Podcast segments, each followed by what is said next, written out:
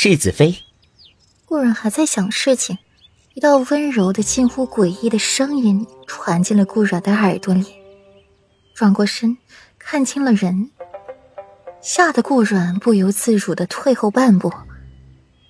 谢将军，顾阮干巴巴的开口。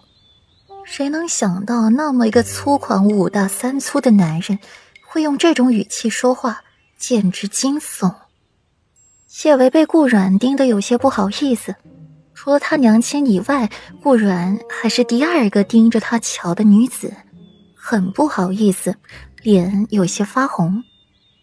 谢维有些看呆了，不愧是自己大哥瞧上的女人，就是漂亮，只可惜被裴玉那个小白脸给玷污了。谢将军，可是有事？顾阮退后几步。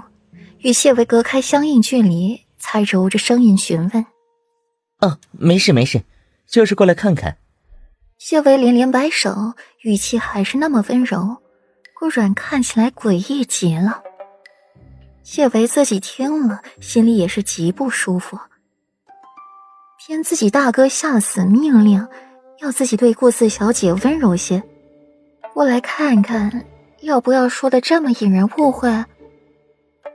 哎，这里的风景是不错，谢将军安心欣赏便是。本妃告辞。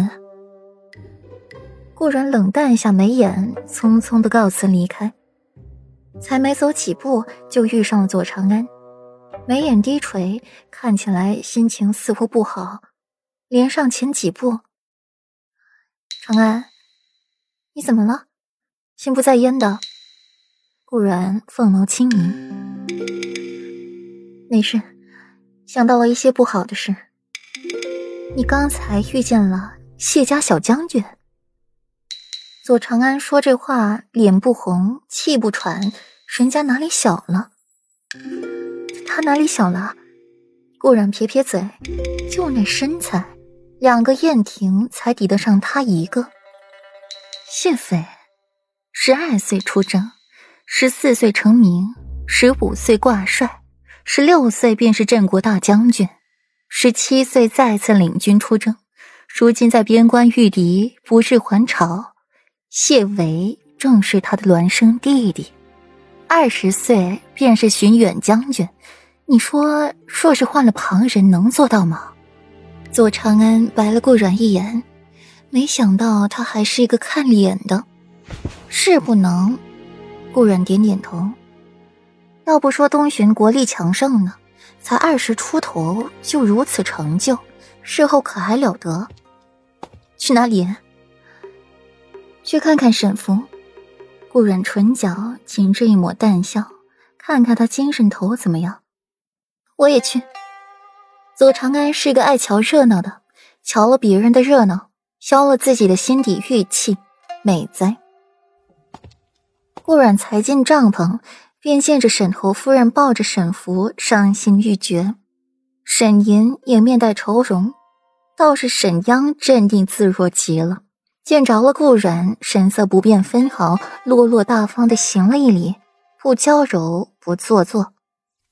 娘，我真的不想嫁。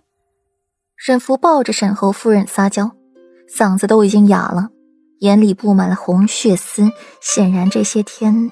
他没少哭过。哎呦，乖福儿，娘亲不会让你嫁的。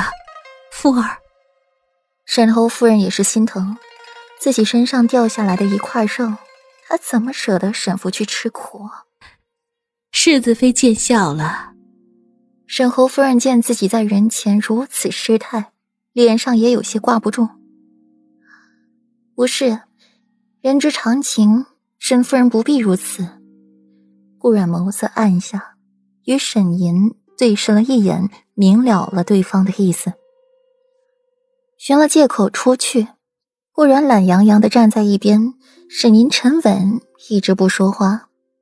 待到日头高起，自己的脚站得酸软了，才开枪：“让沈央替换我二妹的事，你和裴世子说没有？”“嗯，忘了。”顾然绞着头发。说话半分不带愧疚，你放了，世子妃，请你不要拿我妹妹的终身开玩笑。沈怡有些控制不住自己，整张脸都扭曲了。